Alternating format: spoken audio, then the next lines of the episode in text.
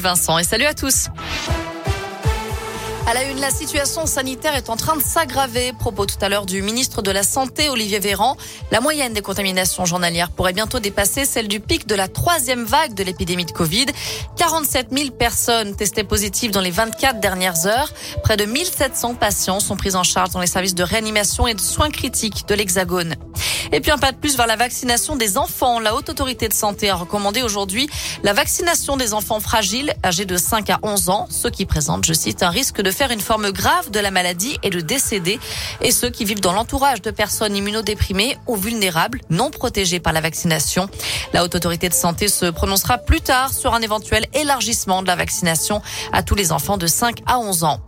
Dans le reste de l'actu, une bonne nouvelle à Clermont. L'adolescente de 17 ans, portée disparue depuis dimanche soir, a finalement été retrouvée en vie hier, selon la police.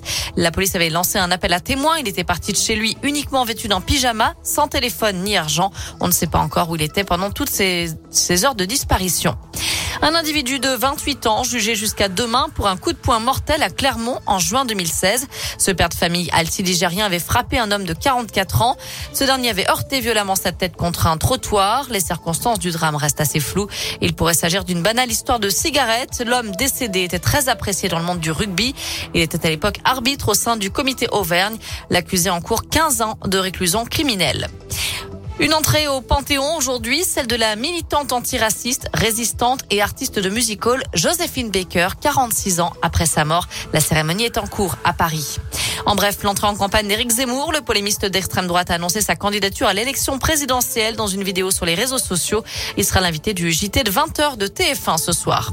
Enfin, Pascal Obispo a annulé plusieurs concerts après un malaise hier soir alors qu'il devait monter sur scène lors d'un showcase privé. Malaise qui serait dû à un surménage. Merci beaucoup Noémie.